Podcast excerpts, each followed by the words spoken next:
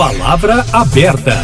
Está perto de completar 10 anos a implantação das audiências de custódia no Brasil voltadas para acusados de crimes serem ouvidos por um juiz num prazo de 24 horas após a prisão. O instrumento é previsto internacionalmente pelo Pacto de San José da Costa Rica. Foi lançado em projeto pelo Conselho Nacional de Justiça em 2015 e foi introduzido no Código de Processo Penal em 2019. Durante a audiência, o juiz analisa a prisão sob o aspecto da legalidade, da necessidade e da adequação da continuidade da detenção ou da eventual concessão de liberdade com ou sem a imposição de medidas cautelares. O juiz pode avaliar também eventuais ocorrências de tortura ou de maus tratos, entre outras irregularidades. Na audiência de custódia, não se discute o fato que levou à prisão e não se decide se a pessoa é culpada ou inocente. Esse é somente o primeiro contato da pessoa com a justiça após a prisão.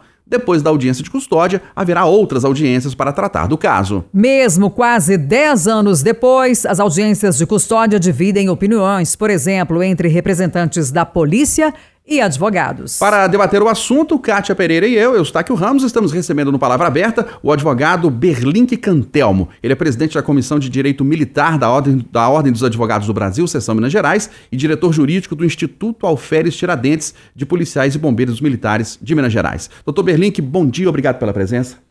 Bom dia, Eustáquio. Bom dia, Kátia. Bom dia, doutora Virgínia. Uma honra, satisfação. Estou aqui às ordens para debater o tema, que é muito peculiar e importante para todos nós. Bem-vindo ao Palavra Aberta. Estamos recebendo a advogada criminalista, professora universitária e procuradora da ANACRIM, que é a Associação Nacional dos Advogados Criminalistas, Virgínia Afonso. Bem-vinda ao Palavra Aberta. Obrigada pela presença. Bom dia. Eu agradeço enormemente o convite.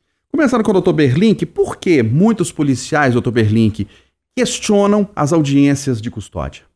Olha, Eustáquio, o que nós é, é, podemos vivenciar com relação a esses questionamentos por parte de integrantes daquelas pessoas que fazem parte do objetivo finalístico da produção de segurança pública é, de fato, uma sensação de impunidade em razão da repressão qualificada. Obviamente que as instituições, tanto polícia militar quanto guarda municipal, que são aquelas diretamente ligadas a contingenciamento de crime, elas são preparadas e especializadas para, de fato, enfrentar circunstâncias prementes, né, urgentes, circunstâncias que demandam intervenção imediata e que redundam em flagrante.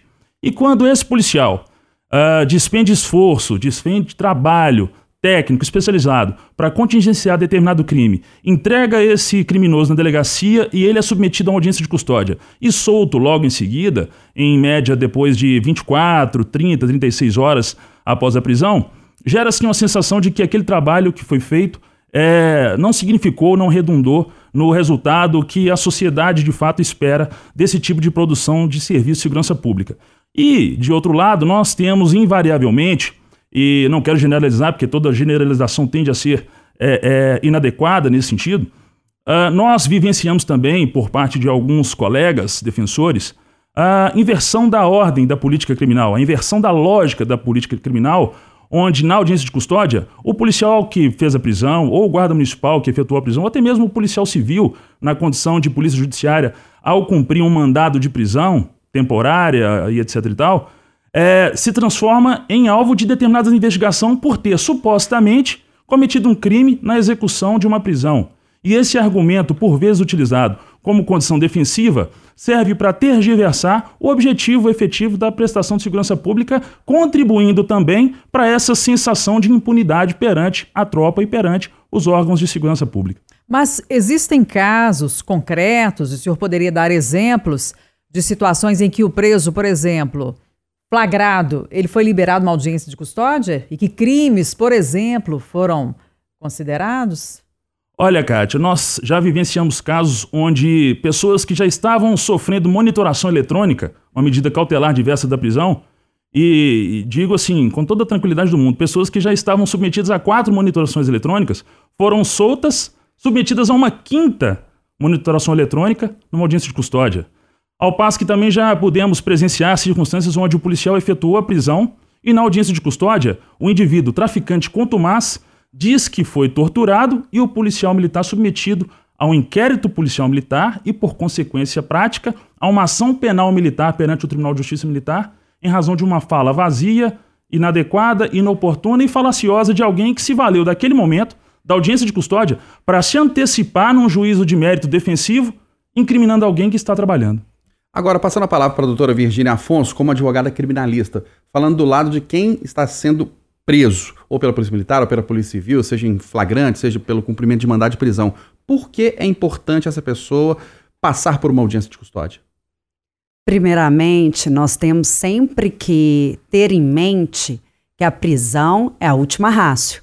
A prisão é uma exceção quando se tem uma audiência de custódia, eu não vejo nenhum ponto negativo na, na instalação, na aceitação de uma audiência de custódia. Porque a gente tem que ter em mente que não é o fato que vai estar tá sendo analisado naquele primeiro momento. A audiência de custódia é feita perante um juiz, um juiz concursado ele só vai autorizar a liberação se ele tiver convicto, não da prática do crime ou não. Para isso, nós vamos ter um processo que vai demorar. Ele simplesmente vai analisar se aquela prisão foi feita de forma legal ou ilegal. Qual que seria o possível prejuízo de colocar uma pessoa que está aparentemente presa provisoriamente na presença de um juiz. Não existe nenhum ponto negativo quanto a isso. O juiz só vai autorizar a liberação na audiência de custódia se ele achar que aquela prisão, por exemplo, ela é ilegal. Se achar que foi cometida uma tortura, se achar que não está preenchido, que é, é, o caso de um relaxamento, de uma revogação da prisão, da concessão de uma liberdade provisória, ou até mesmo como a prisão é a exceção da exceção, ele pode muito, muito bem tirar aquele indivíduo do sistema carcerário e colocar uma tornozeleira eletrônica, uma prisão domiciliar, uma medida de afastamento ou a proibição dele viajar, de frequentar determinados locais, e isso cumpre o ordenamento jurídico. A nossa Constituição fala, nós temos o princípio da inocência. E a prisão não podemos esquecer, ela é sempre a exceção. É, doutor, agora não é necessário fazer algum ajuste nessa prática da audiência de custódia diante do do relato que o Berlink trouxe para a gente de insatisfação por parte dos policiais militares. É até um caso de alguém que foi preso e teria dito é, é, que sofreu maus tratos, que foi torturado? Olha, Kátia. Não seria uma injustiça que precisaria ser corrigida? A gente vai ter sempre o exame de corpo de delito.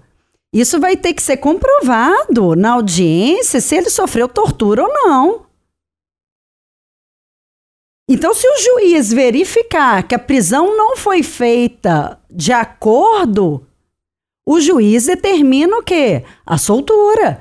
Agora, eu não posso simplesmente pegar um crime em abstrato, que eu não sei se o indivíduo vai ser condenado daqui a 10 anos e mantê-lo preso numa prisão provisória e que foi cumprida de forma totalmente ilegal. Nós estamos descumprindo pactos internacionais, tratados internacionais e descumprindo a Constituição. Doutor Berlink, o senhor acha que a audiência de custódia ela tem que ser modificada, ela tem que ser extinta, tem que ser aprimorada? Olha, Eustáquio, eu acredito que a audiência de custódia ela veio para ficar. Sob a perspectiva legal, do ponto de vista é, da implementação, ela vai permanecer existindo e deve permanecer existindo. Concordo que todos nós, enquanto cidadãos, somos é, é, resguardados e respaldados pelo princípio da presunção de inocência, da não culpabilidade. O que nós não podemos concordar é que esse tipo de modal, esse tipo de audiência preliminar e superficial, se transforme num fator de inversão da lógica, onde quem combate o crime se torna criminoso. Obviamente que ah, na audiência de custódia, em tese, não se pode é, se imiscuir, se adentrar na análise do fato. Nós sabemos disso. Mas o, isso não é o que acontece na prática. Mesmo porque, como que o juiz vai fazer uma análise de conversão da prisão em flagrante em preventiva, ou até mesmo relaxá-la, sem adentrar no princípio da consubstanciação? O que, que diz o princípio da consubstanciação? Aquele preso se defende de fatos, não de tipos penais. E para isso o juiz precisa fazer uma análise preliminar. E fazendo essa análise preliminar, ele não pode ser induzido a inverter a lógica da política criminal, inclusive implementada pelo Ministério Público em parceria com as forças de segurança pública, colocando o agente que defende a sociedade como criminoso em razão de uma fala que, naquele momento, inclusive, ele não tem como se aprofundar no juízo probatório. Ah, eu fui torturado. Tá bom, meu filho, eu tenho aqui um exame de corpo de delito, realmente você está machucado. Pode estar machucado e ter um exame de corpo de delito em razão de uma resistência ativa ou passiva no momento da ação policial e que está lá fundamentada e que está lá positivada na lavratura do boletim de ocorrência. Policial militar, guarda municipal, policial civil é treinado e especializado para isso, para preencher um boletim de ocorrência de maneira escorreita, clara e transparente. Por quê? Porque se fizer do contrário, responde pelo crime de falsidade ideológica. O policial não vai mentir um boletim de ocorrência, perdão aqui, é, sob pena de incorrer nesse tipo de crime. E, obviamente, que o juiz, naquele momento, também não tem condições de aferir se a fala daquele criminoso é verdadeira ou não. E o que acontece, em determinadas circunstâncias, sem generalizar mais uma vez, é que, invariavelmente, esses argumentos são utilizados como um juízo de antecipação defensivo para aquele criminoso se ver livre e acusar quem o prendeu de ter cometido uma ação ilegal e sem pensar que isso, inclusive, vai culminar numa ação penal militar ou numa ação penal contra um outro agente que não é militar, é, é, e prejudicando a carreira desse indivíduo que está ali para prestação de serviço de segurança pública, inclusive para os parentes dessa pessoa que está ali presa. Mas o senhor reconhece que existem eventuais casos de truculência por parte de policiais militares em algumas prisões. E qual seria o caminho se não fosse a audiência de custódia? Olha, Kátia, já existiram bastante. Já existiram vários casos, sim, de truculência, de é, é, ausência, na verdade, de tecnicismo na atividade policial em algum momento.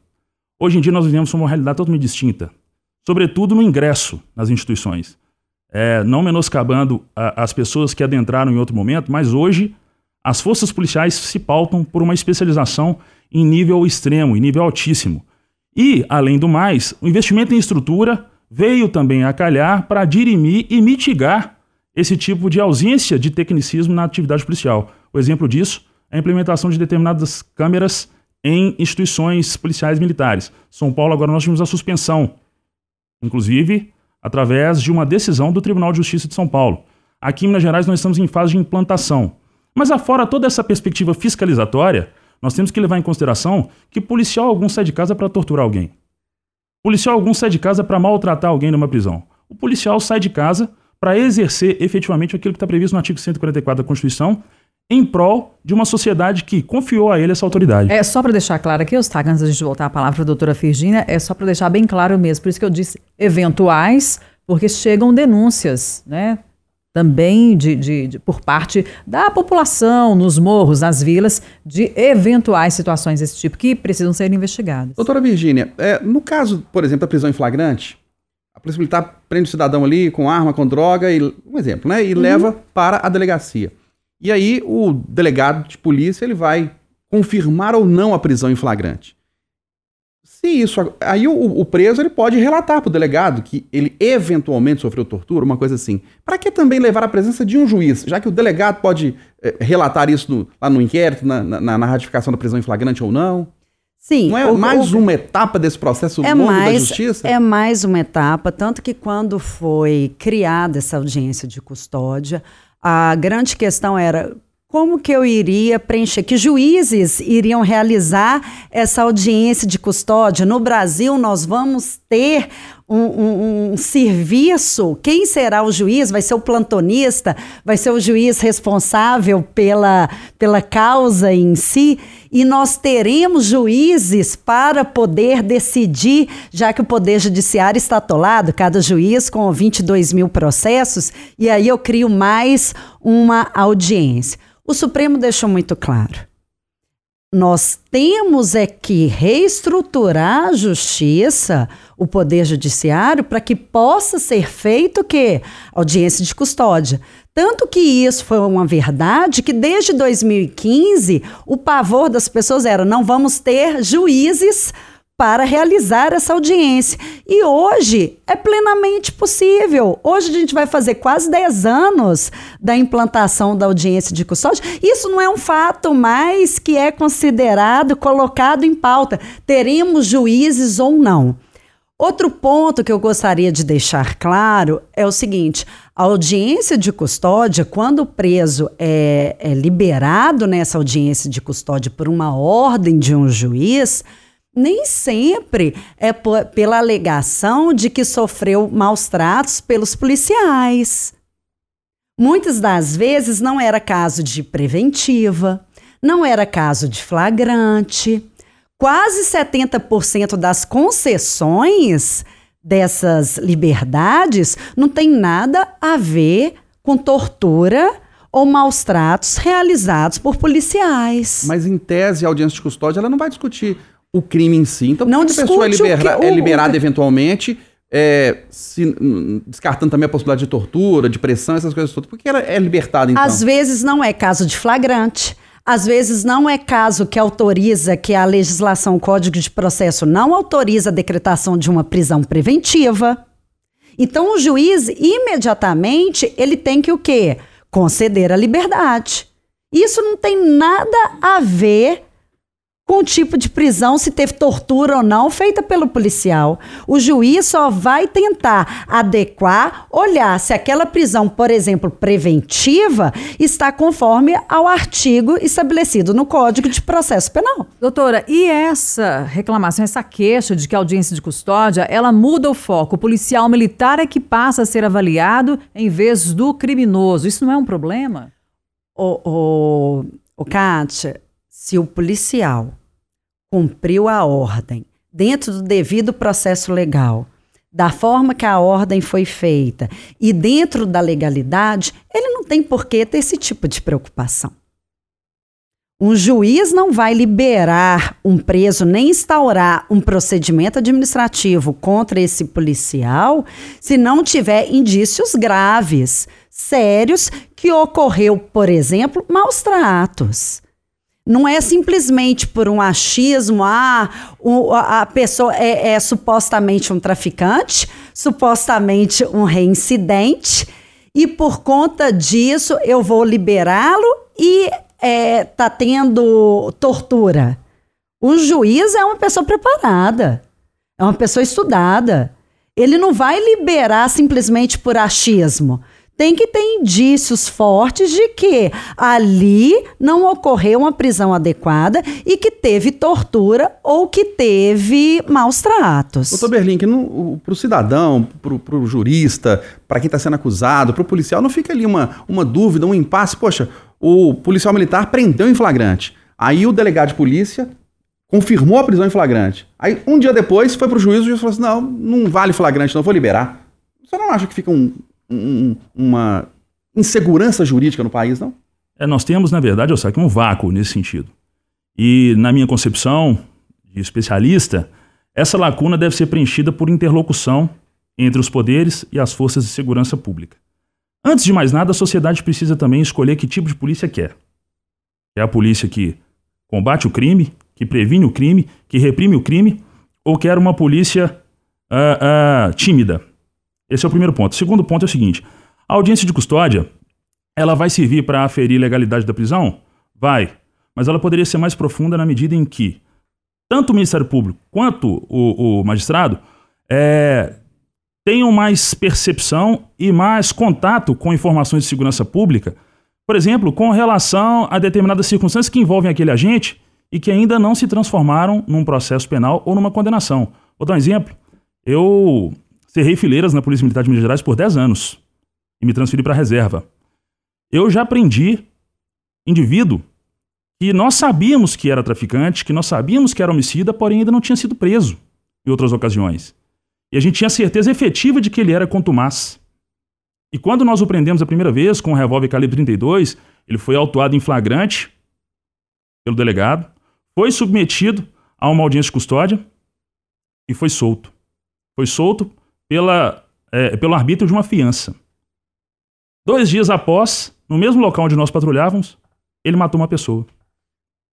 E foi alvo de investigação pela Polícia Civil, Quero aqui, inclusive, é, parabenizar o trabalho da doutora Cristiane Ferreira Lopes, da delegada, que conseguiu, depois de um tempo, elucidar esse homicídio e chegar à conclusão de que foi esse indivíduo. Então, é essa a, a nossa preocupação com relação a esse vácuo, com relação a essa lacuna, por ausência de interlocução entre os poderes e as forças de segurança pública, sobretudo naquilo que diz respeito às informações de inteligência. Porque, repito, as instituições, a cada dia que passa, que se passam, vem modernizando a sua atuação, sobretudo na questão afeta a construção adequada de informações de inteligência para dar condição para aquele policial que trabalha na ponta da lança é, é, promover uma ação mais assertiva. Doutora Virginia, a gente está caminhando aqui para o final do Palavra Aberta, mesmo assim eu gostaria que a senhora comentasse esse exemplo trazido pelo Berlink, né, de, do caso, que ele trouxe caso concreto, e também como que fica a sensação de segurança, né, como um todo da sociedade. A Polícia Militar prendeu, o delegado é, confirmou, e depois na audiência de custódia a pessoa é liberada. Bem, primeiramente, com relação ao, ao caso citado pelo meu colega, e se esse possível traficante ficasse preso sete anos, oito anos, nove anos e depois se averiguasse que ele era inocente, que ele não tinha matado? Porque nós estamos falando, nesse primeiro momento, de prisões provisórias. É, mas ele falou que a pessoa que foi liberada no dia seguinte cometeu um homicídio. Cometeu um homicídio. E se ele não, não fosse o autor desse homicídio? E ficasse preso sete anos? Então, isso é uma exceção da exceção. Nós temos que inverter também os polos. Pensar: e se eu prendo um inocente? Deixa um inocente sete anos preso. Porque até eu ter uma, uma prisão em definitivo, é mais ou menos esse período. Uma apelação no país demora quatro, cinco anos para ser decidida, para ser julgada. E não podemos esquecer que o nosso sistema carcerário brasileiro é um dos mais inchados, maiores do mundo. Nós só perdemos para os Estados Unidos e para a China. Para que prender uma pessoa que o juiz tem certeza absoluta que a prisão está ilegal naquele momento, sem o devido processo legal? E não podemos deixar de lado o fato de que não são todas as audiências, isso é dado estatístico. Dentro das audiências de custódia, não é 100% de liberação, não, muito pelo contrário. É só aqueles casos que efetivamente têm uma ilegalidade cometida. Nós debatemos no Palavra Aberta de hoje os impasses, polêmicas que ainda existem em torno das audiências de custódia, quase 10 anos depois da implantação delas no Brasil. Recebemos o advogado Berlink Cantelmo, presidente da Comissão de Direito Militar da Ordem dos Advogados do Brasil, Seção Minas Gerais, e diretor jurídico do Instituto Alferes Tiradentes de Policiais e Bombeiros Militares de Minas. Doutor Berlink, obrigado pela sua presença, um grande abraço. Eustáquio, eu quem agradeço, aliás, nós quem agradecemos a coletividade que nós representamos e estou sempre às ordens para vir aqui debater democraticamente aquilo que nós entendemos que é defender quem nos defende. E agradecemos também pela presença a advogada criminalista, professora universitária e procuradora da ANACRIM, que é a Associação Nacional dos Advogados Criminalistas, Virgínia Afonso. Professora, obrigada, até a próxima. Eu gostaria de agradecer o convite e falar que é um tema de grande relevância e agradecer a oportunidade. A gente que agradece. Lembrando que o Palavra Aberta vai ao ar todo sábado, 8h25, aqui no Jornal da Itatiaia. E você pode acompanhar também nas nossas mídias digitais, nos tocadores de podcast e também pelo YouTube.